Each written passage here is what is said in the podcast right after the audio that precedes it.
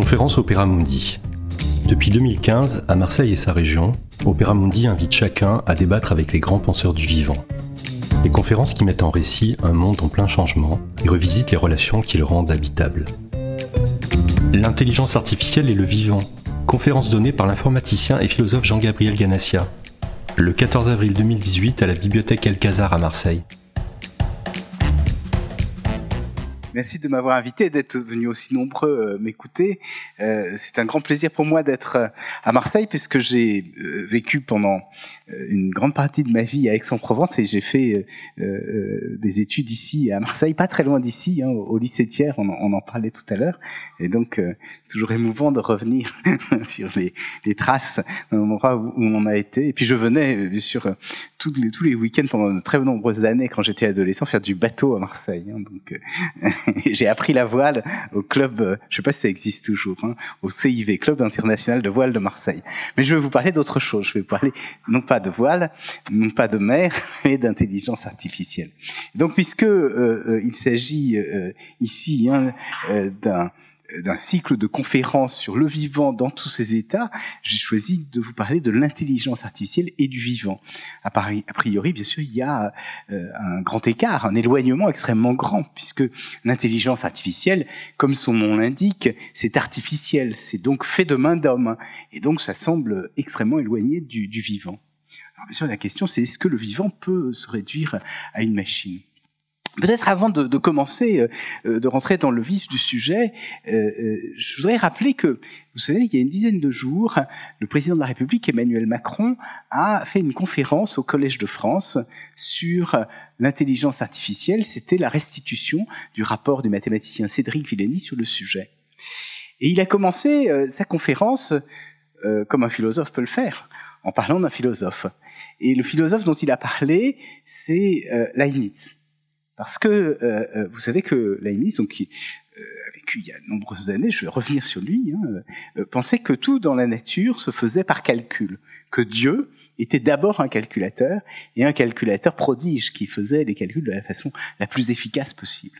Et ben, je suis un peu inspiré de ça pour demander justement hein, dans quelle mesure euh, l'intelligence artificielle reproduit un calcul comme le calcul de Dieu et quelle est cette tension qu'il peut y avoir entre le calcul qu'opère Dieu et celui qu'opère l'intelligence artificielle.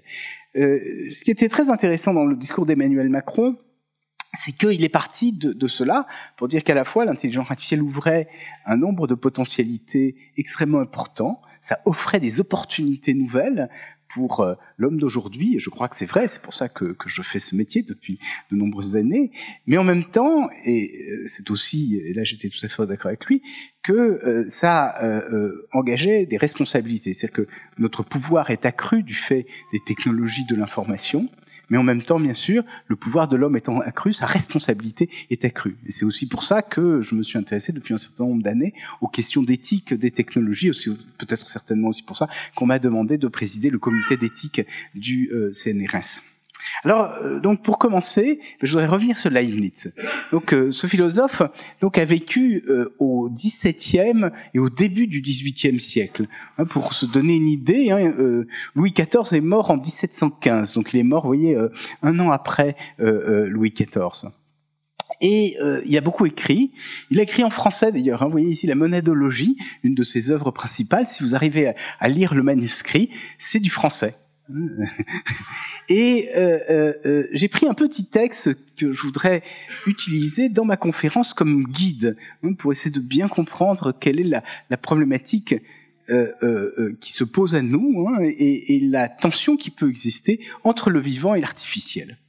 Donc je vais vous lire ce texte. Hein. Si chaque corps organique d'un vivant est une espèce de machine divine, ou d'un automate naturel qui surpasse infiniment tous les automates artificiels. Vous voyez, donc, euh, il dit le vivant, c'est une machine. C'est un peu curieux, hein c'est pas ce qu'on imaginerait. Hein on imagine que euh, hein, les machines, c'est juste ce que l'homme est capable de faire. Ben non. Et il dit, bon, il distingue ça des automates artificiels. Parce que d'une machine faite par l'art de l'homme n'est pas machine dans chacune de ses parties. Alors ce qu'il va expliquer, on va revenir là-dessus, c'est que euh, la machine euh, naturelle est parfaite. Quand on la décompose, il y a encore des machines. On rentre dedans et chaque partie est elle-même une machine. Et dit tandis que les machines humaines, il y a un moment où ça s'arrête. Il y a des rouages et à un moment donné, ben, c'est plus que du cuivre. Ce sont donc des machines imparfaites. on va revenir bien sûr sur euh, cette question. Hein. C'est très intéressant. Hein. C'est une hypothèse philosophique. Tout le monde n'est pas d'accord, bien sûr. Mais les machines de la nature, c'est-à-dire les corps vivants, sont encore machines dans leur moindre partie jusqu'à l'infini. Vous voyez, c'est ce que je vous disais tout à l'heure. Hein. Plus on rentre dedans, plus on trouve des machines. C'est qu'on a des membres, hein, et puis à l'intérieur des membres, hein, on va avoir des cellules. Les cellules sont des machines. Puis on rentre, hein, puis à l'intérieur, on va avoir des euh, euh, molécules qui elles-mêmes sont des machines, etc. Jusqu'à l'infini. Alors, ça a conduit euh, euh la limite, c'est se dire, bah, si tout se produit par calcul, si euh, euh, euh, l'intelligence, la pensée se produit par calcul, et si on a des machines qui sont capables de faire ce calcul, est-ce qu'on peut avoir des machines qui pensent? Je rappelle, hein, c'est au XVIIe siècle. Et la limite, ça fait une machine dont il espérait qu'elle puisse penser. Alors il a commencé par se dire, bah, quelles sont les règles de la pensée? C'est la logique. Alors, est-ce qu'on peut réduire la logique à un calcul? Aujourd'hui, ça nous semble évident. À l'époque, ça ne l'était pas. Mais il a essayé de faire une algébrisation, c'est-à-dire de rendre compte de la logique de façon algébrique. Et puis ensuite, il a essayé de fabriquer des machines. Il a fait les plans de machines. Il n'a jamais, jamais été jusqu'au bout, hein, peut-être parce qu'il n'avait pas assez de, temps ni, ni, ni d'énergie. Hein. Chaque corps organique d'un vivant est une espèce de machine divine ou d'un automate naturel qui surpasse infiniment tous les automates artificiels. Mais donc, il a quand même essayé de faire des machines pour imiter la nature. Et c'est cette euh, question, je crois, qui va nous intéresser ici. Est-ce qu'on peut imiter la nature? Jusqu'à quel point on peut le faire? Et euh, quel est le bénéfice que nous pouvons tirer de cette imitation du vivant? Quelques années plus tard, au XVIIIe siècle, un ingénieur français, Jacques de Vaucanson, peut-être euh, que certains d'entre vous en ont entendu parler, a fabriqué des automates. C'était euh, le vieux nom qu'on utilisait pour euh, désigner les robots. Vous savez que les mots évoluent. Hein, par exemple, aujourd'hui, hein, on a très peur des machines autonomes. Et on dit, oh bah ça, ça n'est qu'un automate parce que l'automate ne nous fait plus peur. Mais à l'époque, c'était l'inverse. L'automate faisait peur parce qu'il était susceptible de s'animer. Si on regarde au, plan, étymologique, ça veut dire hein, qui euh, euh, se meut de lui-même. Il était capable de s'animer. Et, bien sûr, une fois que on avait l'habitude d'un automate, bah, ça devenait de la mécanique. Puis là, on n'avait plus peur de la mécanique. Aujourd'hui, c'est un peu la même chose. On a peur des machines autonomes, mais on a l'impression que pour les, les automates, euh, eux, on peut les, on peut les maîtriser. Alors, euh, je, je, crois qu'il est intéressant de euh, se pencher sur fait, ce qu'a fait Jacques de Vaucanson. Il a d'abord fait des joueurs de flûte, alors qui était très intéressant parce que d'abord il, il, plaisait énormément, il fascinait, hein, il était capable hein, de se mouvoir et de jouer de la flûte. Alors, ce qui était important, c'est qu'il produisait le son de la flûte par le même mécanisme qu'il le produit lui-même. Il y avait des soufflets et c'est exactement la même chose qu'un homme. Puis à partir de ça, il est allé plus loin. Il s'est dit, eh bien, peut-être qu'on peut, imiter la nature avec des automates. Et on peut imiter le vivant avec des automates. Et donc, il a créé ce qu'il appelait des physiologies artificielles. C'est-à-dire essayer de reproduire le vivant avec des mécanismes. Et en particulier, il a fait quelque chose de tout à fait étrange, un canard. Alors ça ressemble à un canard de l'extérieur. Et ce que fait ce canard, c'est que, voyez, il a son bec, et il prenait des graines, il les broyait, et puis ensuite, ça passait, vous voyez, dans une espèce de tube digestif artificiel et il déféquait. Et c'était une image euh, de ce qui se produit dans la digestion. Alors vous allez me dire, oui, c'était très grossier, bien sûr. Mais c'était quand même une image de ce qui se produisait dans la digestion. Mais c'est exactement ce que l'on continue de faire depuis euh, euh, plusieurs centaines d'années. Hein. Alors d'abord avec des moyens mécaniques, et puis aujourd'hui avec des flux d'informations et c'est ce que je vais essayer de vous présenter ici. Puis après, on verra plus précisément ce qu'est l'intelligence artificielle. Mais le premier, disons, la, première évolution importante, c'est celle qui a consisté à passer de l'imitation mécanique à l'imitation avec des flux d'informations. Ça nous paraît évident aujourd'hui, mais ça date euh, d'il y a un peu plus de 70 ans. Hein. Ça commence en 1943 avec une discipline dont peut-être euh, beaucoup d'entre vous ont entendu parler, la cybernétique. Je ne sais pas, parmi vous, qui est-ce qui connaît la cybernétique? Tout le monde presque? Non, pas tout le monde. Hein. Donc, euh, je vais rappeler un tout petit peu ce que c'est que, que la cybernétique. Donc, c'est une différence qui naît en 1943. Alors, je, rappelle, le, le concept d'ordinateur est ancien. Hein. Il a été inventé en, disons, la première moitié du 19e siècle par un économiste anglais qui s'appelait euh, Babbage, Charles Babbage mais il n'est pas arrivé à le fabriquer parce qu'il fallait euh, euh, de, faire des pièces qui étaient extrêmement coûteuses. Il en a dessiné les plans. On a réutilisé ces plans pour le fabriquer. Il s'est ruiné, mais il n'est jamais allé jusqu'au bout de la réalisation. Mais les plans étaient, étaient, étaient tangibles. Mais bien sûr, euh, euh, ça restait quelque chose de virtuel. Et le premier ordinateur électronique qui a été fabriqué, il a été en 1946. Euh, euh, par euh, une équipe d'Américains, c'est l'ENIAC, E-N-I-A-C. Alors pourquoi je, je, rappelle ces dates? Parce que vous voyez qu'ici, le début de la cybernétique, c'est 1943. Donc c'est avant le premier ordinateur. Effectivement, ça n'utilise pas d'ordinateur. Alors quelle est l'origine de la cybernétique Pendant la Seconde Guerre mondiale, les Alliés avaient besoin de faire des calculs, à la fois pour euh, définir les, trajectoires balistiques des, obus, et puis aussi pour décoder les messages euh, euh, euh, ennemis. Hein, et, en particulier, le, grand Alan Turing hein, a passé pendant la guerre son temps à essayer de trouver des méthodes pour décoder le plus rapidement possible. Pour décoder, ben, il faut envisager tout un tas de, cas particuliers, hein, puisqu'on ne connaît pas le code, on va envisager plein d'hypothèses, et on le fait avec des calculateurs. Il n'y avait pas d'ordinateur, mais on faisait les calculs avec des relais téléphoniques qu'on mettait bout à bout. Et bien sûr, dans ces machines, il y avait une espèce d'enchevêtrement de dispositifs qui était extrêmement complexe. Et certains se sont dit que ça ressemblait un peu à ce qui se produisait dans notre cerveau. Et c'est là l'origine de la cybernétique. Alors en réalité, il y a deux articles qui sont importants. Le premier, hein, c'est euh, un, article sur ce qu'on a appelé les machines téléologiques. Alors je ne sais pas si c'est pas la télévision, hein, c'est pas à distance. Téléos, ça veut dire la finalité. Et les machines téléologiques sont des machines qui ont un but qui leur est fixé et elles régulent leur comportement en fonction de leur but. Ça, c'est le premier article. Alors pourquoi c'est important? Parce que ces machines, elles imitent des processus naturels, mais simplement au plan informationnel. Donc vous voyez, on, s'est dit, ben, on, va faire abstraction de la réalité physique et on va simplement regarder les flux d'informations. Et ça a permis de d'imiter ce qui se passe dans la vie, dans la biologie. On a essayé de, reproduire euh, des euh, mécanismes euh, physiologiques. On a essayé de reproduire aussi des mécanismes sociaux on a essayé de reproduire des, mécanismes euh, psychologiques.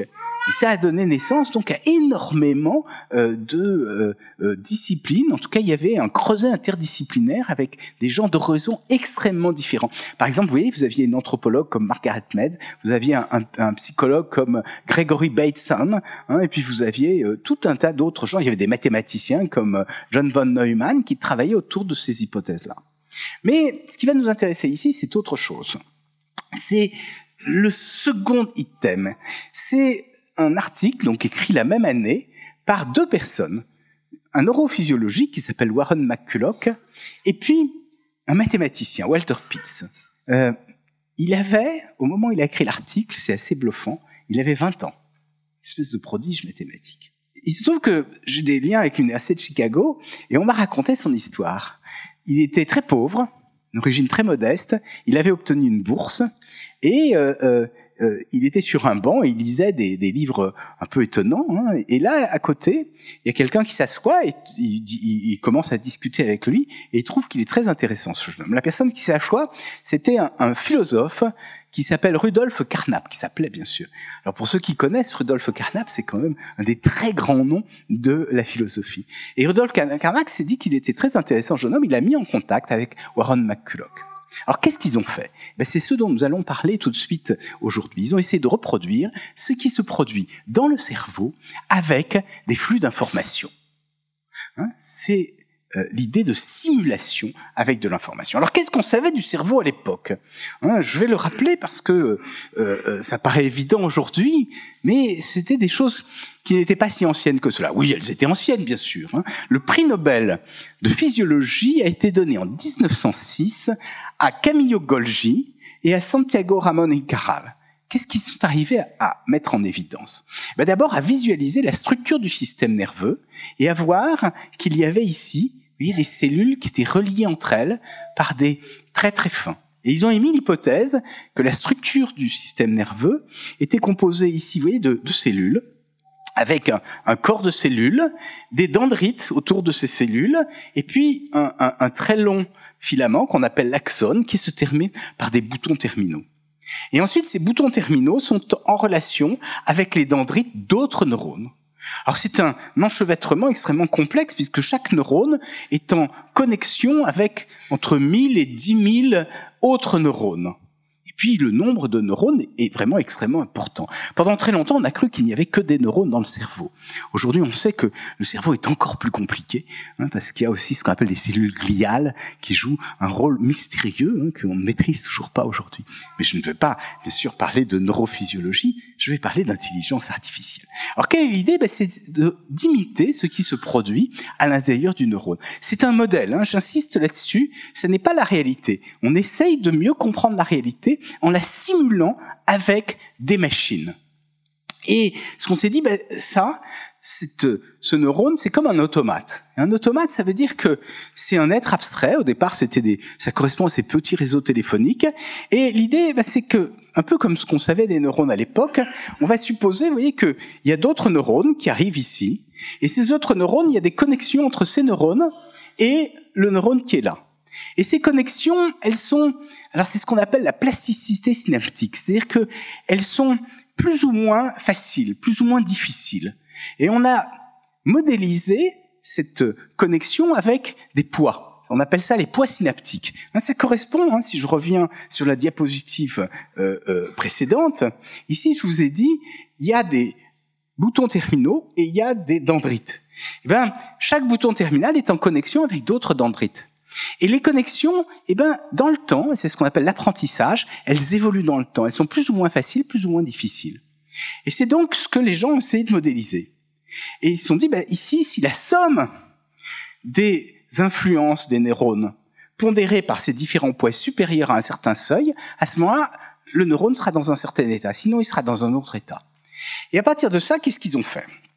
Eh ben, ils ont montré et ça, ça a été quelque chose de très important du point de vue mathématique. Et je vais arrêter avec les mathématiques, hein, mais je crois que c'est important de comprendre pour voir l'histoire de l'intelligence artificielle. Ils ont montré que si on avait trois couches de neurones formels et deux couches de liaisons synaptiques, des liaisons entre les premiers et le second, et des liaisons entre les seconds et les troisièmes, eh ben on peut réaliser n'importe quelle fonction logique. C'est un théorème d'universalité, donc démontré en 1943.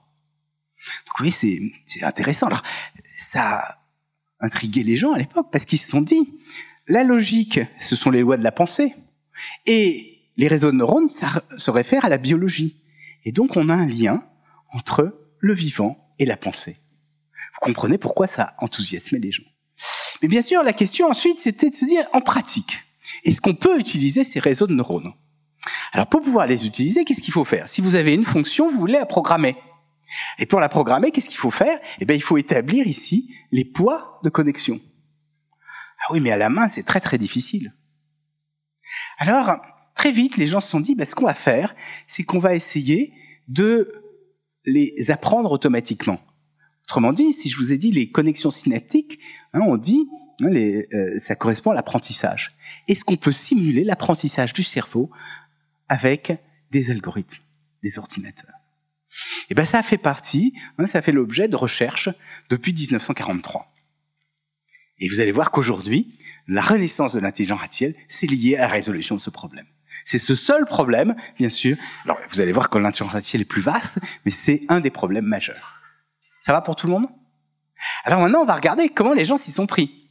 Donc au début, l'une des premières personnes qui s'y est prise, c'est quelqu'un qui s'appelle Marvin Minsky. Il a fait sa thèse là-dessus, il était très jeune.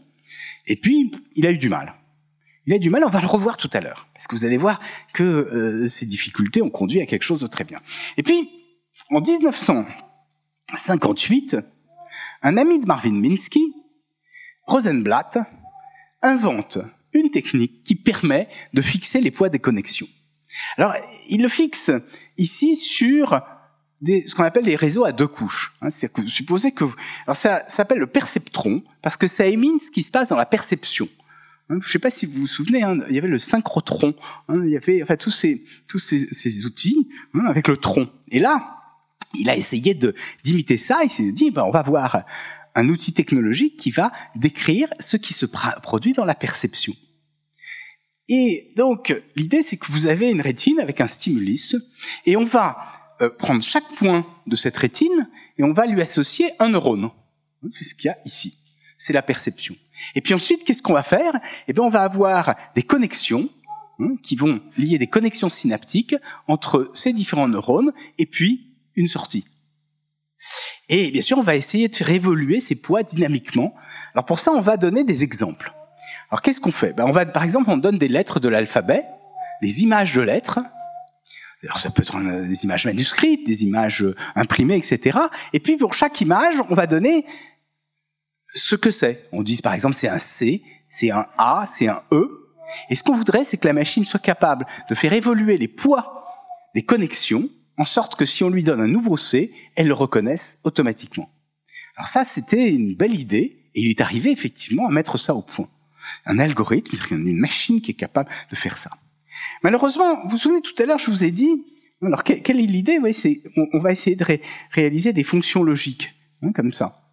Et euh, oui, si par exemple j'ai x1 et x2, hein, je vais essayer d'ajuster les poids hein, ici pour réaliser une fonction logique. Alors ça peut bien sûr euh, euh, euh, bien marcher, hein, on est capable de le faire si on donne des exemples, mais le problème, et c'est ce qu'a montré Minsky quelques années après, le problème c'est que, bien sûr, ça, ça marche, vous voyez, supposez que vous ayez ici les deux entrées. Alors supposez qu'on veuille réaliser un « et ». Un « et » logique, c'est quoi? On va essayer de voir. Un « et » logique, c'est vrai. Si vous avez x1 et x2 qui sont vrais, et puis les autres choses qui sont fausses. Alors on, peut construire automatiquement ici hein, une, séparation entre ce qui est vrai et ce qui est faux, et ça donne des poids de connexion qu'on est capable d'ajuster automatiquement. Mais le problème, c'est que ici, si vous avez cette fonction que j'ai dessinée ici, c'est un ou exclusif. Alors la difficulté avec le ou exclusif, c'est qu'on ne peut pas les séparer avec une seule ligne. Il faut deux lignes. Alors ça, ça veut dire, c'est ce qu'on appelle en termes savants, hein, on dit que ce sont des fonctions qui ne sont pas linéairement séparables. Alors je vais m'arrêter avec les aspects, les aspects techniques, mais on va revenir à ce qui nous intéresse. Tout à l'heure, vous vous souvenez, je vous ai dit, ce que montrait Walter Pitts, c'est que si vous aviez un réseau de neurones avec trois couches de neurones et deux couches de euh, connexion synaptique, vous pouviez réaliser n'importe quelle fonction booléenne. Vous vous souvenez? Et là, qu'est-ce, que faisait euh, euh, le perceptron? C'est qu'il marchait sur deux couches deux couches de neurones, une couche de synapses. D'accord? Eh bien, malheureusement, hein, ici, il y a des fonctions qui ne peuvent pas être réalisées avec deux couches. Deux couches, ça n'est pas universel. Et donc, c'est ce qu'a démontré Minsky, et c'est ce qui fait qu'effectivement, on a arrêté de travailler sur les réseaux de neurones à partir de 1969. Mais il y a quand même des gens qui ont continué, et ils ont montré en 1985 que on pouvait généraliser l'algorithme du perceptron pour des réseaux de neurones à trois couches. Alors là, ça a été euh, euh, euh, extrêmement intéressant et il y a eu un enthousiasme dans les années 80 là-dessus. Et puis ensuite, on s'est rendu compte que ces machines, elles marchaient bien, mais elles étaient lentes parce que les, les ordinateurs n'étaient pas assez puissants. Et donc, on a développé d'autres techniques d'apprentissage. Et dans les années 90, on ne faisait plus de réseaux de neurones formels.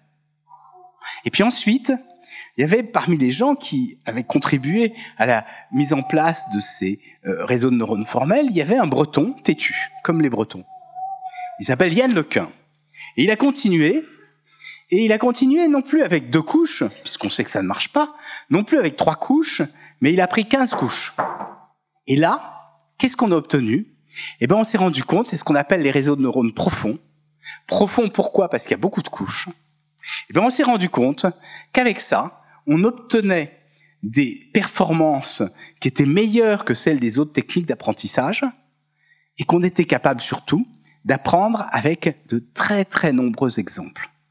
Je vais vous donner des illustrations tout à l'heure, vous allez voir, c'est impressionnant. Donc, ce qui est intéressant, vous voyez, ça c'est en 2010 à peu près. Vous voyez, ce qui est intéressant, c'est de voir hein, qu'il y a hein, cette permanence, cette question hein, qui se pose depuis 1943 hein, et qui est à la clé des succès actuels parce qu'elle a été résolue.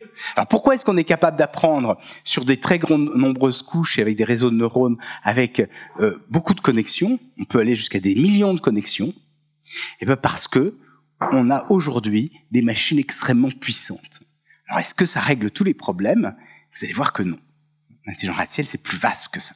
Alors je vais maintenant venir à l'intelligence artificielle parce que pour l'instant, j'ai parlé que de cybernétique.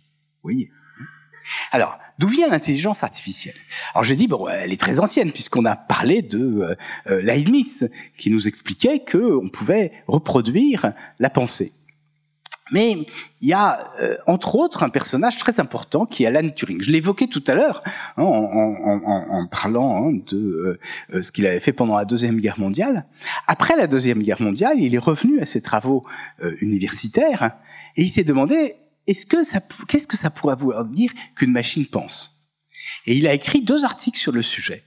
En particulier un article en 1950 où euh, euh, qu'il appelle euh, Computing Machinery and Intelligence, où il se dit mais qu'est-ce que c'est? Il commence par réfuter toutes les objections qu'on adresse à l'époque à l'idée qu'une machine puisse penser. Ce qui est très intéressant, c'est que les objections qu'on adressait à l'époque à une machine qui puisse penser, à l'idée qu'une machine puisse penser, sont à peu près les mêmes que les objections actuelles.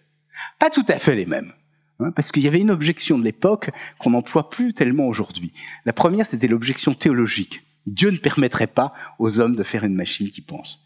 Mais les autres sont assez semblables à celles que, on, euh, par exemple, vous voyez, euh, des gens disaient à l'époque, ah ben ça c'est pas possible parce que l'intelligence c'est quelque chose de, de continu, d'analogique, et on peut pas avec des machines qui sont numériques, c'est-à-dire avec des booléens, hein, des 0 et des 1, reproduire l'intelligence.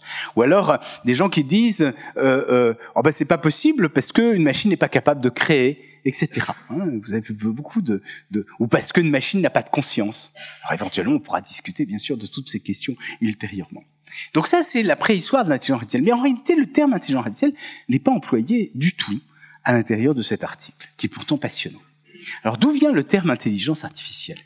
Euh, Vous connaissez peut-être la vie d'Alan Turing. Hein, il s'est suicidé en 1954 hein, et, bon, il est à l'origine de ce qu'on appelle le test de Turing, qui est un test d'intelligence pour les machines, sur lequel je ne vais pas insister aujourd'hui parce que euh, ça prendrait beaucoup de temps. Mais donc euh, l'intelligence artificielle naît en 1956. Plus exactement en 1955, ces deux jeunes gens, ils avaient 28 ans à l'époque, euh, qui étaient des mathématiciens, disent bah, peut-être que ces machines qui sont nouvelles, que sont les ordinateurs, pourraient être utilisées pour mieux comprendre ce qu'est l'intelligence. Alors, je crois que c'est important de, bien comprendre ce qui se produit. Hein, euh, moi, quand j'ai commencé à faire de l'intelligence artificielle, les gens me disaient ah oui, vous savez pas ce que c'est que l'intelligence. Alors j'étais toujours surpris parce que justement, une des raisons qui m'a motivé à faire de l'intelligence artificielle, c'est que euh, ça me permettait d'essayer de, de comprendre ce qu'était l'intelligence, parce que on ne sait pas ce que c'est que l'intelligence. Alors, il y a eu parmi les psychologues beaucoup d'approches.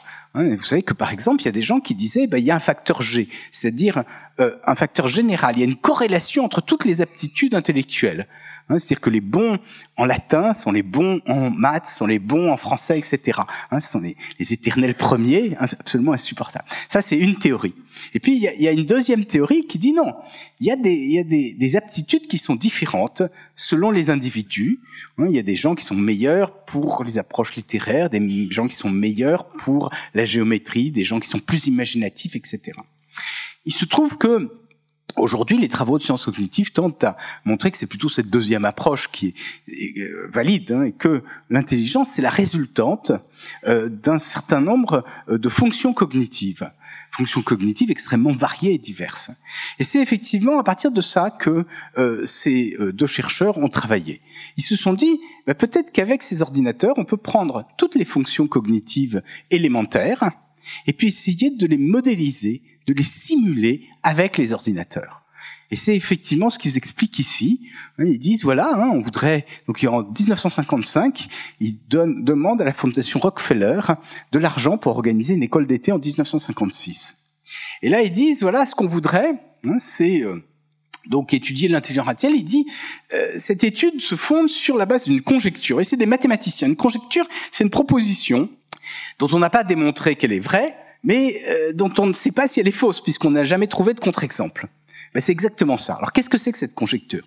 C'est la conjecture selon laquelle tous les aspects de l'apprentissage et toutes les autres caractéristiques de l'intelligence peuvent en principe être décrites de façon si précise qu'une machine peut être construite pour les euh, simuler. J'insiste là-dessus parce que le terme intelligence artificielle est un peu ambigu. Beaucoup de gens pensent que c'est donner hein, une espèce d'intelligence à une machine. C'est pas du tout ça c'est étudier l'intelligence dans tous ses aspects avec des machines. Et cette étude, elle est extrêmement utile parce que d'abord, ça nous permet de mieux nous comprendre. Ça, euh, ça suffirait à justifier hein, l'intelligence artificielle. Mais ensuite, ça veut dire que chaque fois qu'on a simulé ces fonctions cognitives, on est capable de les utiliser pour des applications pratiques. On va donner des exemples tout à l'heure. Hein, mais vous allez voir que c'est extrêmement important. Alors, de façon, façon générale, hein, j'ai dit, on essaye de modéliser les fonctions cognitives. Alors pour que vous compreniez l'étendue de l'intelligence artificielle, j'ai pris une décomposition des fonctions cognitives qui est classique en cinq grandes classes. Vous savez que on a des organes d'essence, on peut dire c'est des capteurs. À partir de ces capteurs, on va essayer de restituer dans notre mémoire nos impressions sensibles, regrouper les impressions sensibles. Ça, c'est ce c'est ce qu'on appelle la perception. Et ça, bien sûr, on a essayé de le simuler avec l'intelligence artificielle. Par exemple, essayer de reconnaître des visages ou euh, euh, euh, essayer de reconnaître la parole. Tout ça, ça fait l'objet de travaux en intelligence artificielle. Ensuite, deuxième chose, comment organiser les choses dans une mémoire? Alors vous allez me dire, oui, c'est simple, un ordinateur, ça a une mémoire. Oui, mais en réalité, ce qu'on appelle une mémoire dans un ordinateur, c'est un peu trompeur. C'est un dispositif de stockage d'informations. Une vraie mémoire, c'est beaucoup plus compliqué. C'est ce qui nous permet d'associer, c'est ce qui nous permet euh, de, de, retrouver quelque chose. C'est la Madeleine de Proust, hein, c'est la réminiscence. Et puis c'est aussi cette faculté bizarre d'oubli, hein, parce que l'oubli c'est pas l'effacement, c'est autre chose. Hein, c'est le fait qu'on est capable de généraliser. C'est-à-dire de, de, perdre. D'ailleurs, on, on, sait par exemple les pathologies hein, des gens qui ont des hypermnésies, c'est, tragique parce que comme ils n'oublient jamais, eh ben euh, ils sont sont pas capables de faire quoi que ce soit de ce dont ils se souviennent. Donc il faut essayer de simuler ça. Et puis l'apprentissage, la construction de connaissances, c'est de l'intelligence artificielle. Et puis ensuite, le raisonnement, c'est quoi? Eh ben c'est euh, euh, essayer à partir de la mémoire de construire de nouvelles informations. Ça, on essaye de simuler ça. Et puis ensuite, les agents sont pas isolés. Les individus communiquent entre eux. Et donc, est-ce qu'on pourrait simuler les facultés de communication, de langage? C'est de l'intelligence artificielle. Et puis ensuite, si on veut réaliser un robot, il faut qu'il soit capable d'exécuter les décisions qui ont été prises. C'est de l'intelligence artificielle.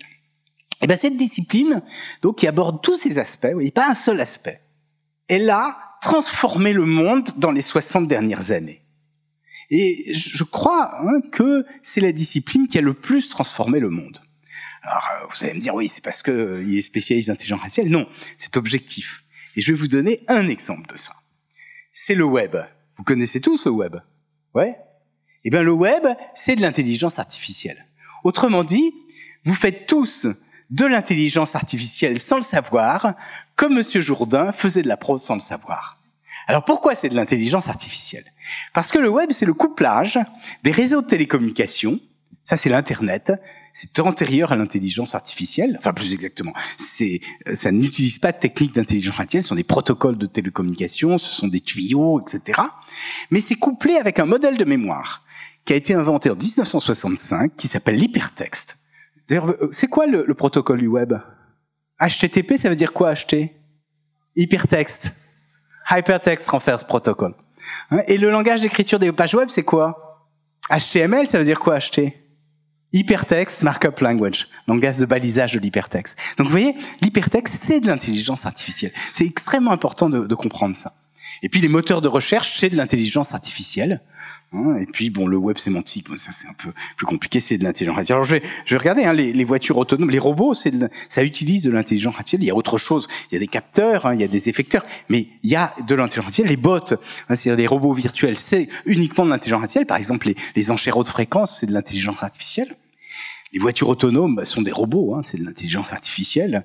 Hein, les, la biométrie, hein, par exemple sur les, les, téléphones portables, vous voyez, le, la reconnaissance d'empreintes digitales hein, qui permet de débloquer les, les, téléphones portables, c'est de l'intelligence artificielle. La reconnaissance de visage, c'est de l'intelligence artificielle. Hein, le, la vision, hein, c'est de l'intelligence artificielle. La reconnaissance de la parole, Siri par exemple, c'est de l'intelligence artificielle. Le traitement et la compréhension du langage naturel, c'est de l'intelligence artificielle. Et puis la science, c'est transformé. Il y a une révolution épistémologique silencieuse dont on ne se rend pas assez compte. Hein, c'est le fait que pendant longtemps, euh, à partir de, Galilée, hein, la, la, science expérimentale partait d'une hypothèse, on construisait un dispositif expérimental, on recueillait des observations et on confrontait ces observations avec euh, ce que la théorie permettait d'anticiper. Et eh bien, depuis un certain nombre d'années, on a des capteurs qui sont tellement puissants qu'ils engendrent automatiquement des observations. Et ensuite, on fait des, des expériences directement sur les observations. C'est ce qu'on appelle les expériences in silico. Vous voyez que l'intelligence artificielle a transformé complètement la science. Voilà, donc euh, hein, euh, euh c'est important. Alors quelques exemples. Hein, en jeu d'échecs, ça a été longtemps considéré comme emblématique de, de l'intelligence. Hein, euh, ben, depuis 97. Alors bien sûr ici, tout le monde, hein, tous les jeunes pensent que c'est de, depuis qu'ils sont nés, hein, mais c'est vrai que ça, ça a été une épopée avant de voir une machine qui l'emporte sur un homme. Beaucoup de gens pendant longtemps ont dit jamais une machine l'emportera sur un homme au jeu d'échecs.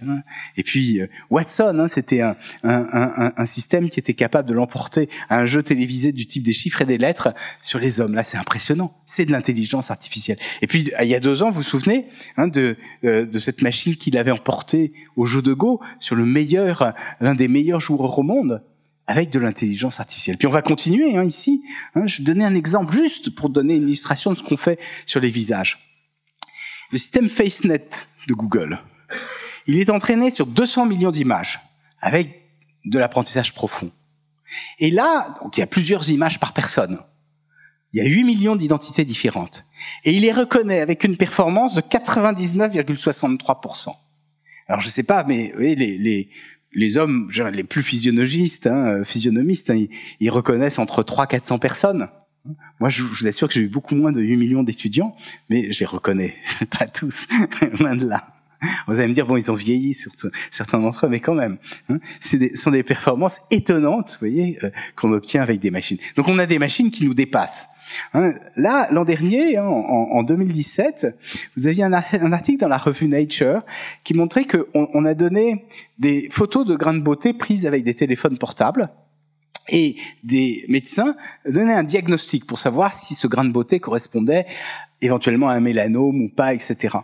Eh bien, on a entraîné ça. Il y avait 130 000 images, 129 450 images, plus les diagnostics. Et on obtenait une machine, on a comparé le diagnostic qu'elle donnait avec celui que donnaient 21 médecins dermatologues. Eh bien, dans tous les cas, la machine avait un meilleur diagnostic. Vous voyez, c'est impressionnant. Alors, donc, vous voyez qu'on a des machines qui nous dépassent. Alors, je vous propose qu'on revienne sur Leibniz.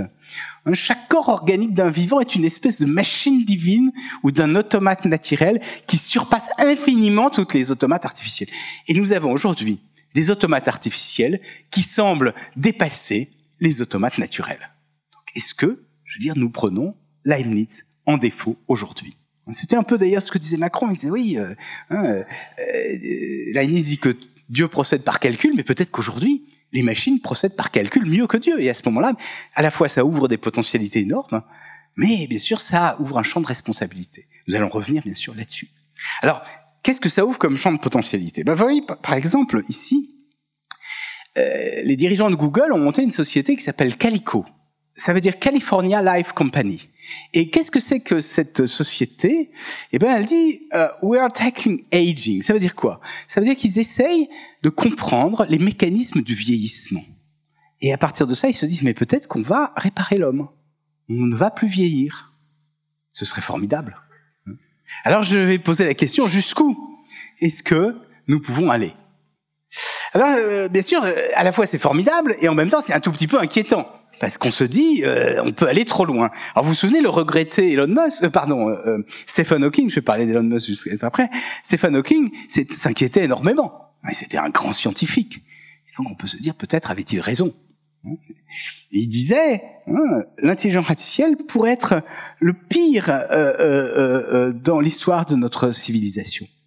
Il dit, ça constitue un risque existentiel. Et Elon Musk, justement, lui, il disait, vous vous rendez compte ça pourrait être pire, une menace pire que la Corée du Nord. Alors pour un Américain, oui, c'est... Et ce qu'ils disent, c'est l'intelligence artificielle est un risque fondamental pour l'existence de la civilisation humaine. Donc il y a vraiment de quoi trembler, parce qu'en plus ce sont des hommes importants. Hein, on peut se dire qu'ils sont euh, extrêmement avertis. Alors qu'est-ce qu'ils nous disent? En substance, ils nous disent, tandis que l'impact à court terme de l'intelligence artificielle, on a dit l'intelligence artificielle permet de faire énormément de choses. Donc ça dépend des gens qui la possèdent puisqu'ils vont avoir euh, une puissance euh, potentielle considérable. Mais disent l'impact à long terme, c'est pire que ça. C'est la possibilité même de contrôler l'intelligence artificielle peut-être qu'elle va se déployer sans nous. Et donc, je voudrais essayer de répondre à cette question en tant que scientifique pour aider peut-être à mieux comprendre ce qui est en train de se produire. Vous voyez ici, hein, vous reconnaissez peut-être Elon Musk, hein, mais Bill Gates, vous voyez, hein, euh, hein Franz Wilczek, c'est un prix Nobel de, euh, euh, de physique, et Stuart Russell, c'est un spécialiste d'intelligence. Et puis peut-être avez-vous lu ce livre, qui est un best-seller, hein, qui a été traduit en français au début de l'année. Euh, il nous explique qu'il y a trois étapes dans l'histoire de l'humanité. Dans la première, les hommes soumis aux aléas de la nature euh, euh, sont impuissants. Et souvent, ils essayent d'inventer des dieux pour expliquer ce qui se produit. C'est l'âge des religions. Ensuite, il dit, ben, l'homme commence à agir sur la nature, et à ce moment-là, eh ben, la religion, c'est une religion nouvelle, puisque c'est l'homme qui est un peu l'être suprême. L'homme avec un grand H, pas les hommes et les femmes. Hein. L'idée de l'humanité va être plus grande que le reste. Et à ce moment-là, donc, c'est l'humanisme. Et puis ensuite, eh ben, il dit, qu'est-ce qui se produit aujourd'hui? Eh ben, vous avez des machines qui sont capables d'anticiper nos désirs. Des machines qui nous connaissent mieux que nous nous connaissons nous-mêmes. Et donc, à ce moment-là, bien sûr, ce sont ces machines qui risquent de prendre le pouvoir. Alors comme ces machines sont construites sur l'apprentissage, et que l'apprentissage, vous ai dit que c'est avec des données, alors ce que dit euh, euh, euh Yuval, Noah Harari, c'est que nous allons avoir une nouvelle religion qu'il appelle le dataïsme, à ne pas confondre avec le dadaïsme. C'est la religion des données. Alors est-ce que est-ce que c'est fondé? Est-ce qu'on peut vraiment penser que nous sommes à la fin de l'humanisme et qu'il y a un dépassement de l'homme par les machines? Alors je, voudrais quand même euh, euh, rappeler hein, sur euh, cette affaire-là que peut-être vous souvenez-vous hein, que au début de l'âge moderne, un certain nombre de gens disaient l'homme n'est qu'une machine. Hein. Il y a en particulier un philosophe français, Lamétrie, qui avait écrit un livre qui s'appelait L'homme-machine. Et l'homme n'étant qu'une machine, l'idée c'est que l'homme est totalement déterminé et donc il n'y a pas de libre arbitre. Donc au fond, la question que pose Yuval Noah Harari est la même que celle qui s'est posée au début de l'âge moderne. Donc c'est un, historien très talentueux que Yuval Noah Harari, mais d'une certaine façon, on peut dire qu'il n'est pas assez historien puisqu'il ne replace pas la période présente dans l'histoire parce qu'il aurait dû la confronter et se rendre compte que les questions sont été les mêmes aujourd'hui qu'à l'époque. Et puis je peux vous assurer parce que donc on l'a dit tout à l'heure, hein, j'ai travaillé un peu sur les sciences cognitives, n'étant pas neurophysiologiste moi-même, mais ayant pas mal de contacts, ayant financé la recherche en sciences cognitives, on a fait beaucoup de progrès, on comprend beaucoup mieux ce qui se produit dans le cerveau. Mais plus on comprend, d'une certaine façon, plus on mesure notre ignorance. C'est-à-dire plus on, on, on, on voit la distance entre ce que l'on sait et la réalité. Hein. Et donc, nous sommes bien loin de maîtriser parfaitement ce qui se produit dans le cerveau d'un homme. Hein. Et donc, ça veut dire aussi d'ailleurs que la recherche est passionnante, hein, parce qu'elle nous fait découvrir chaque fois des choses nouvelles qui se découvrent et en même temps, bien sûr, qui montrent la, la richesse de la nature. Donc ça, c'est une petite petite parenthèse. Alors, à partir de ça, je crois que ce qui est intéressant, c'est de se demander euh, Qu'est-ce qui se passe? Donc, qu'est-ce que les gens ont fait? Alors, les gens se sont dit, ben, si la machine nous dépasse, en particulier aux États-Unis, il y a deux façons. D'abord, les gens peuvent se dire, ben, peut-être qu'elle va prendre le pouvoir à notre place. Alors, il y a Elon Musk qui dit, ben, on, va essayer, parce qu'il est très généreux, il, a dit, ben, on va essayer de d'aider l'homme à rivaliser avec la machine. Et comme c'est un spécialiste de technologie, il s'est dit, ben, on va l'aider avec la technologie. En fond, on va soigner le mal par le mal. Et il a monté en, en 2017, en mars 2017, une société qui s'appelle Neuralink. Je ne sais pas si vous avez entendu parler de cette société. Hein, quelle est l'idée? C'est un homme qui aime les fusées. On pourrait dire il y a deux étages dans la fusée. Le premier étage, c'est mettre des implants neuronaux on, a développé, en particulier en France d'ailleurs, des techniques qui permettent de soigner un certain nombre de maladies avec des implants neuronaux. En particulier, vous savez que on, soigne euh, les euh, euh, symptômes de la maladie de Parkinson, ce qui évite aux gens de, de, trembler avec ces implants neuronaux, avec ce qu'on appelle la stimulation électrique profonde. Ça rend des services vraiment considérables des recherches en laboratoire euh, laissent entendre qu'on pourrait éventuellement avoir des applications de ces implants dans d'autres maladies, par exemple sur des maladies de la mémoire, sur des épilepsies, etc. On n'est pas certain, bien sûr, hein, que les résultats soient extrêmement importants. Mais en tout cas, cette société embauche énormément de très grands scientifiques pour essayer de développer ces implants. Mais la deuxième visée, alors ça c'est quelque chose de beaucoup plus euh, euh audacieux, c'est euh, de euh, greffer sur notre cerveau des disques durs pour augmenter nos mémoires. Oui, ce serait formidable. Hein, par exemple, pour les plus jeunes, vous n'auriez plus à apprendre vos récitations, vous n'auriez plus à apprendre les déclinaisons latines, vous sauriez tout tout seul. Hein, ce serait formidable. Euh, alors, disons, ce serait un homme symbiotique, vous voyez alors, il y a quand même euh, deux réserves qu'il faudrait euh, euh, euh, pour que vous fassiez pas d'illusions. La première, c'est que, je vous dis, je, ne suis pas neurophysiologiste, mais je, je, suis entre autres dans l'Observatoire des mémoires hein, avec d'autres scientifiques, et ce dont je peux vous assurer, c'est que la mémoire, ça n'est pas un disque dur. Notre mémoire est beaucoup plus compliquée. Notre mémoire d'abord passe par un encodage et ensuite par un codage. Or, on ne sait pas comment les informations sont codées dans notre cerveau. Autrement dit, ce que c'est qu'un lit, qu'une chaise, qu'un boc de bière dans notre cerveau, on ne sait pas. Première chose. Deuxième chose, la mémoire n'est pas localisée dans le cerveau. Elle est partout dans le cerveau. Et ça, on en est sûr. Parce qu'on a des euh, euh, euh visualisations avec l'imagerie fonctionnelle cérébrale qui le montrent. Et puis troisième chose, la mémoire, ça n'est pas une seule chose, c'est beaucoup, beaucoup de choses différentes. Il y a la mémoire épisodique, il y a la mémoire procédurale, il y a la mémoire déclarative.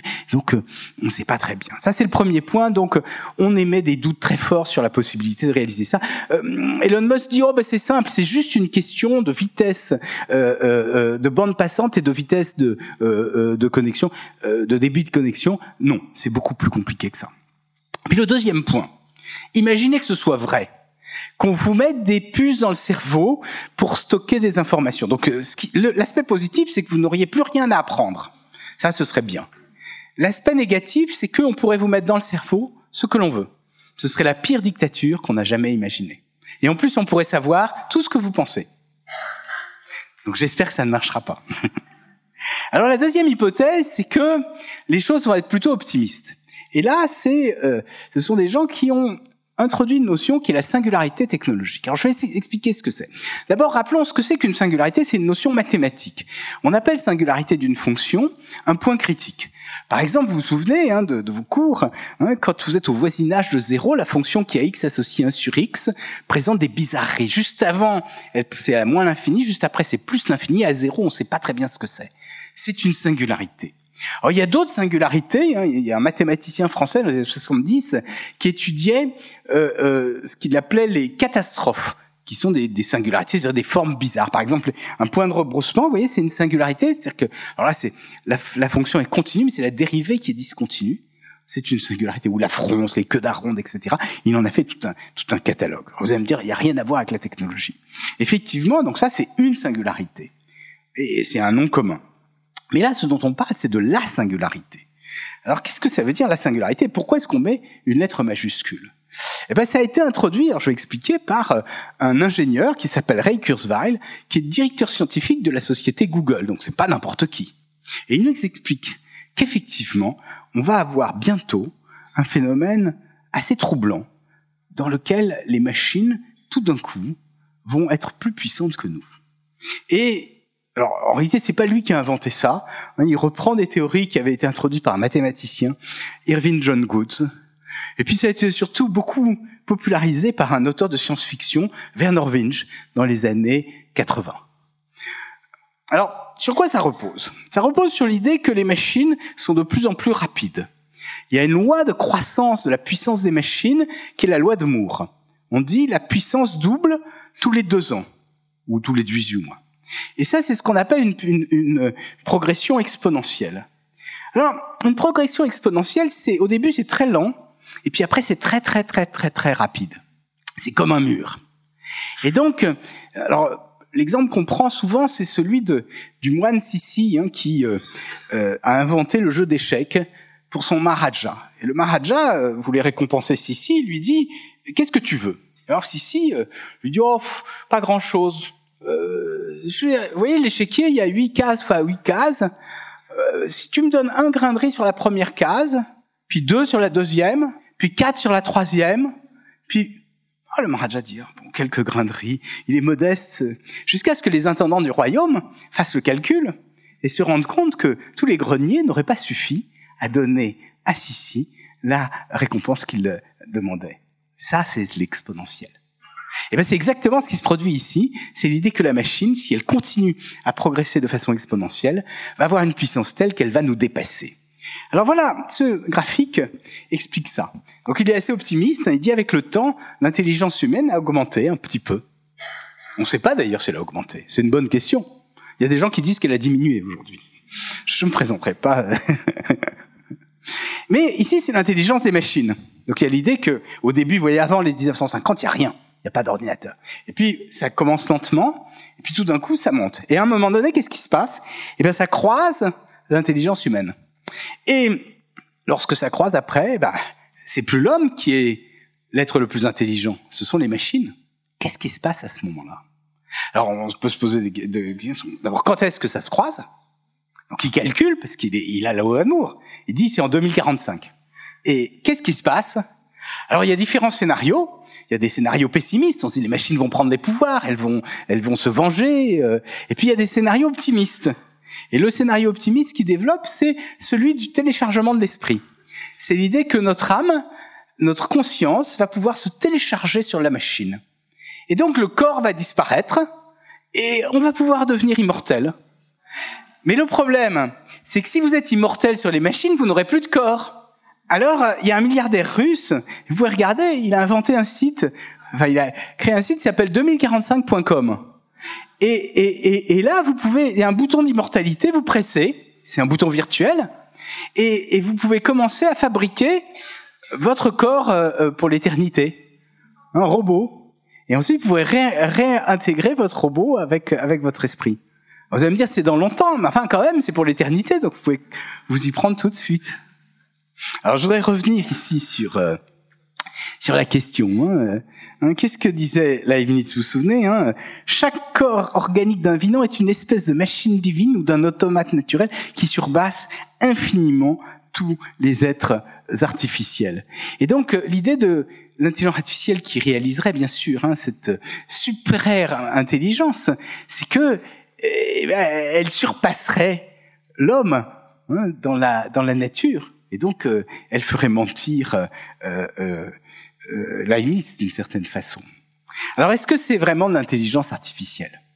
Eh ben moi je ne crois pas. Je voyais, je dis, on peut opposer le projet de Leibniz, qui est celui de d'imiter la nature, à ce projet qui serait de réaliser quelque chose qui surpasse la nature.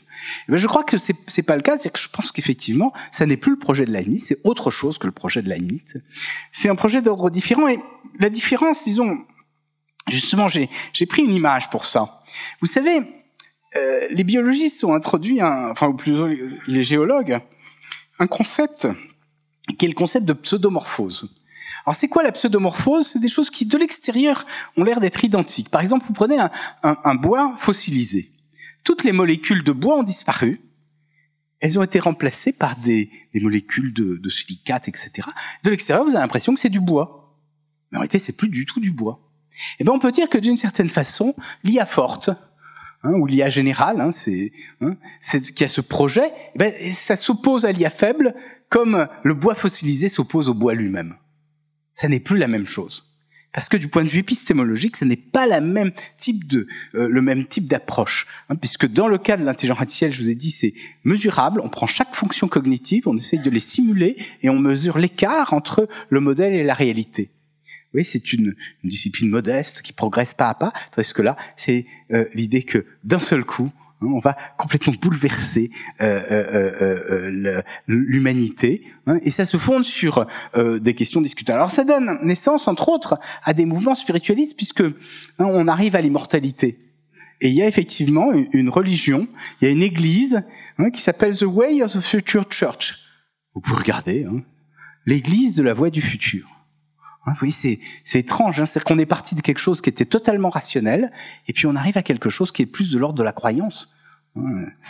Alors, justement, hein, dans le livre que vous a présenté tout à l'heure, il m'a semblé de mon devoir en tant que scientifique de présenter ces différentes thèses et d'analyser les arguments qui sont euh, utilisés pour justifier ces thèses avec un regard scientifique et de montrer que euh, quand bien même des gens comme Elon Musk ou des gens comme Stephen Hawking ou des gens comme Bill Gates ont une grande autorité dans le monde contemporain, les arguments qu'ils emploient, emploient pour euh, justifier leur euh, euh, thèse, ces arguments sont très très discutables et qu'il n'y a aucune certitude et encore moins que de certitude hein, euh, quant à cela. Et en particulier, hein, il y a deux arguments importants que je vais rappeler ici. Le premier, c'est la loi de Moore que je vous ai présentée tout à l'heure. Alors la loi de Moore, c'est une loi effectivement qui s'observe depuis 1959. Elle a été émise par Gordon Moore, qui est le, le fondateur de la société Intel. Vous connaissez la société Intel, hein, vous voyez les petites puces. Hein? Et il a émis ça en 64. Et ça s'observe toujours depuis. Mais en même temps, euh, si euh, on imagine que la dimension des composants électroniques continue à se réduire, hein, ben à un moment donné, ce sera inférieur à, l'atome. Donc, euh, imaginez que on peut pas aller à l'infini. Donc, effectivement, on sait qu'il y a des limites à la loi de Moore. C'est ce qu'on appelle le mur du silicium. Il se peut qu'il y ait d'autres technologies, par exemple, on parle du calcul quantique, qui prennent le relais de la loi de Moore. Mais pour l'instant, nous n'en savons rien. Et ce n'est pas certain. Puis le deuxième argument, c'est que, euh, certes, les processeurs sont de plus en plus rapides, mais ce n'est pas la rapidité d'un processeur qui fait l'intelligence. C'est bien autre chose. Je vous ai dit tout à l'heure, on ne sait pas ce que c'est que l'intelligence. On essaye de la comprendre. Des phénomènes très étranges. Qu'est-ce qui fait qu'on sent? Qu'est-ce qui fait qu'on perçoit? Qu'est-ce qui fait euh, euh, euh, que l'on imagine quelque chose? Tout ça, bien sûr, ça reste extrêmement mystérieux. L'intelligence artificielle nous aide à comprendre des choses, les sciences cognitives aussi, mais ça n'est pas il, ne suffit pas de multiplier les euh, capacités d'une machine pour arriver à maîtriser l'ensemble de ces phénomènes. Puis le deuxième argument, c'est l'idée que les machines sont capables d'apprendre. Effectivement, Hein, la machine qui l'a emporté sur le meilleur joueur d'échecs, euh, euh, pardon, sur le meilleur joueur de Go au monde, était entraînée avec des techniques d'apprentissage machine. Et donc un certain nombre de gens disent, bah, on est capable de tout apprendre, comme les hommes. Et donc à un moment donné, on va en savoir, les machines seront plus que les hommes.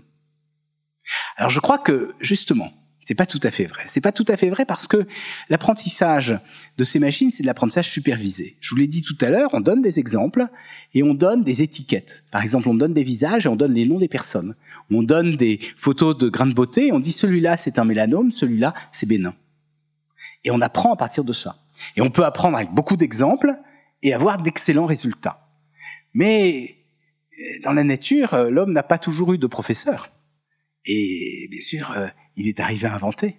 Et puis il y a quelque chose de plus important. Dans les découvertes scientifiques, il y a euh, des euh, moments singuliers qui ne sont pas linéaires. Vous savez, par exemple, l'histoire de la physique, bah, tout d'un coup, hein, Newton apparaît, hein, et puis Einstein apparaît, hein, et c'est pas linéaire. Hein.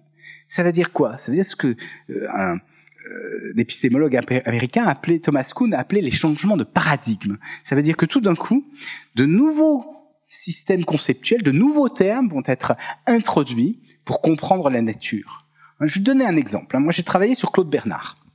C'est un, un, physiologue, vous avez certainement une rue Claude Bernard à Marseille, dans toutes les villes de France, il y a des rues Claude Bernard. C'était quelqu'un de tout à fait extraordinaire. Il, est, il utilise les poisons pour essayer de mieux comprendre la physiologie.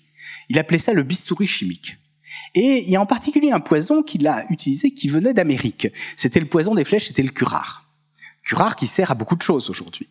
Et à l'époque, on ne savait pas exactement quel était son effet.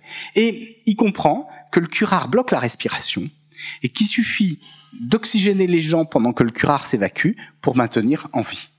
Ça sert tous les jours. Mais ensuite, il s'est demandé, mais qu'est-ce que le curare fait? Où est-ce que le curare agit?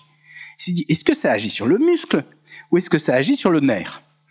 Il a passé 20 ans de sa vie à se demander, ça agit peut-être sur le muscle ou ça agit peut-être sur le nerf. Il a plongé les muscles dans le curare, ça marchait pas. Il a plongé les nerfs dans le curare, ça marchait pas.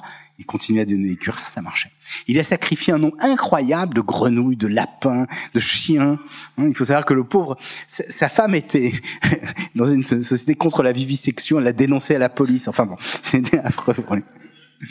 Mais il n'y est pas arrivé. Pourquoi est-ce qu'il n'y est pas arrivé?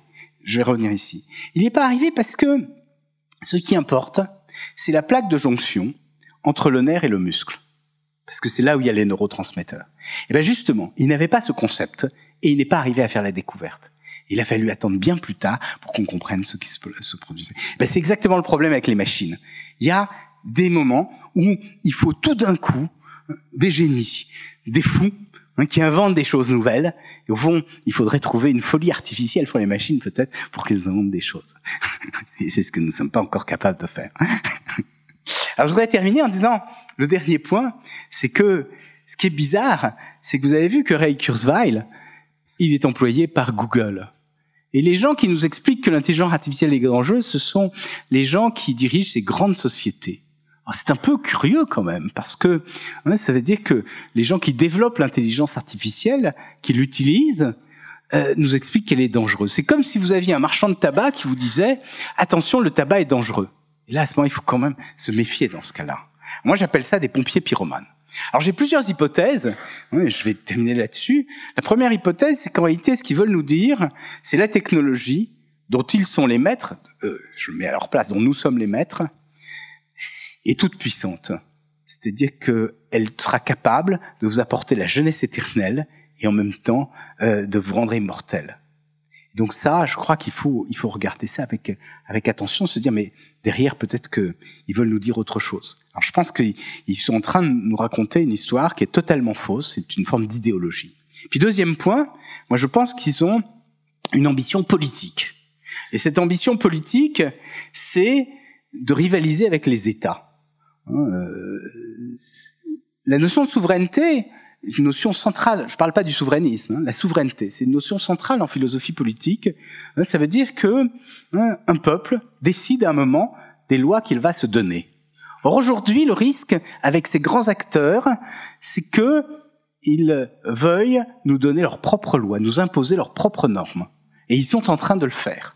Hein, ils le font. Alors j'ai pris les, les, domaines traditionnels, hein, de euh, ce qu'on appelle les domaines régaliens, hein, par exemple hein, la, la, la, défense. vous allez me dire la défense pendant longtemps. D'ailleurs, je pensais que la défense était hors, hors d'atteinte parce qu'on n'imagine pas Google avec des chars. Mais parce que moi j'entendais la défense classique terre-air-mer, mais j'oubliais l'éther, c'est-à-dire le cyberespace. Et là, Hein, ce qu'on sait, c'est que ces grands acteurs non seulement veulent euh, avoir des armes défensives pour lutter contre des attaques, mais ils essayent aussi d'avoir des armes offensives pour prendre des mesures de rétorsion contre un certain nombre d'autres acteurs. Et là, les États s'avèrent impuissants pour régir ce genre de choses, c'est-à-dire pour empêcher euh, ces acteurs de prendre l'importance. Alors, la sécurité intérieure, la reconnaissance faciale, c'est tout à fait essentiel. Hein, L'état civil, vous savez qu'aujourd'hui, hein, euh, euh, Facebook en sait plus, enfin, j'ose pas le dire parce qu'on on, l'a vu malheureusement euh, avec ce qui s'est passé il y, a, il y a quelques jours. Vous voyez euh, l'importance que ça peut prendre. Hein, ça a des incidences politiques aussi, aussi majeures. C'est que quand vous allez aux États-Unis, vous remplissez le formulaire ESTA, et là, on vous demande sur quels réseaux sociaux vous êtes actif hein, depuis un ou deux ans. Hein, le traitement des masses de données, vous savez que Palantir traite des grandes masses de données que euh, euh, la Direction générale de la sécurité intérieure en France n'a rien trouvé de mieux que de signer un contrat avec Palantir pour traiter vos données. Finance. Vous savez que l'un des euh, attributs de la souveraineté, c'était battre monnaie pendant longtemps. Alors, les pays comme la France ont sciemment renoncer à certains attributs de la souveraineté au profit d'une souveraineté supranationale, une souveraineté européenne. Mais maintenant, vous avez des acteurs qui n'ont rien à voir avec des États, qui ont décidé euh, euh, unilatéralement de créer des monnaies comme par exemple le Bitcoin. La justice. Ah oui, l'impôt. Hein, l'impôt, c'est aussi, euh, bien sûr, c'est l'État qui prélève l'impôt. Eh ben, pour prélever l'impôt, par exemple, il faut établir le cadastre. Or, euh, vous avez aujourd'hui des euh, euh, grandes sociétés, par exemple Google, qui peuvent prétendre établir le cadastre mieux que certains États, par exemple mieux que la Grèce. Je crois qu'on a utilisé Google d'ailleurs pour faire payer les, les gens qui avaient des piscines. Et puis on peut continuer. Hein, ce que je veux dire, c'est que aujourd'hui, le problème n'est pas un problème métaphysique, ça n'est pas un problème existentiel, ça, ça ne repose sur rien. En revanche, c'est un problème politique majeur. Et puis c'est aussi un problème éthique Hein, qui est euh, problème lié à la responsabilité de la vie privée, problème lié à la, responsabilité. Hein, euh, hein, Qu'est-ce qui se passe lorsque, par exemple, un système de diagnostic hein, euh, propose quelque chose, le médecin n'est pas d'accord, mais peut-être que les assurances diront au médecin ah ben, si vous n'êtes pas d'accord, vous allez engager votre responsabilité. Donc, pour ne pas engager sa responsabilité, le médecin se conformera aux, aux, conclusions de, de la machine. Et tout ça pose des questions vraiment majeures. Est-ce qu'on peut continuer à être libre dans un monde qui est dominé par des technologies d'intelligence artificielle, plus exactement qui est dominé par des hommes, parce que derrière ces techniques, il y a toujours des hommes, par des hommes qui utilisent euh, abusivement des technologies d'intelligence artificielle. Question de la transparence, la question, vous une question importante, le caractère mutualiste des assurances. Peut-être que demain, hein, on prédira le risque de façon très précise, et à ce moment-là, les assurances diront, oh bah vous, vous êtes jeune, hein, euh, on va vous assurer pour pas cher. Hein, et bien sûr, euh, euh, euh, les assurances normales, hein, alors ce seront par exemple Facebook, parce qu'il saura tout ce que vous faites. Hein, il saura que vous fumez pas, que vous buvez pas, que vous couchez de bonne heure, que vous faites du sport. et bien sûr, les autres, ils payeront extrêmement cher. et éventuellement, d'ailleurs, ça mettra en péril les caisses d'assurance classiques. C'est une question terrible aujourd'hui. Donc, vous voyez, toutes ces questions, ce sont des enjeux majeurs. pour conclure, ici, c'est... Est-ce que la singularité technologique, cette fable justement que nous racontent ces grands acteurs de l'Internet, n'est pas un peu comme l'était la religion au XIXe siècle, un nouvel opium des peuples? Et la question hmm, sur laquelle je voudrais terminer, comment faire pour que la peur qui est suscitée par ces fables ne masque pas la réalité qui sont les véritables dangers? Je pense que l'intelligence artificielle nous ouvre beaucoup d'opportunités, mais en même temps, hein, il y a face à cela tout un tas de questions qui restent ouvertes, qui sont des questions, des questions politiques, des questions éthiques, et que c'est à nous, globalement, collectivement, de décider ce que nous voulons faire de notre avenir. Il ne faut pas fermer les yeux devant ce qui vient, au contraire, il faut les ouvrir plus que jamais pour être capable de prendre en, main notre destin. Merci. Opéra Moody remercie pour votre écoute. Retrouvez les programmations et les archives sur www.opera-mundi.org.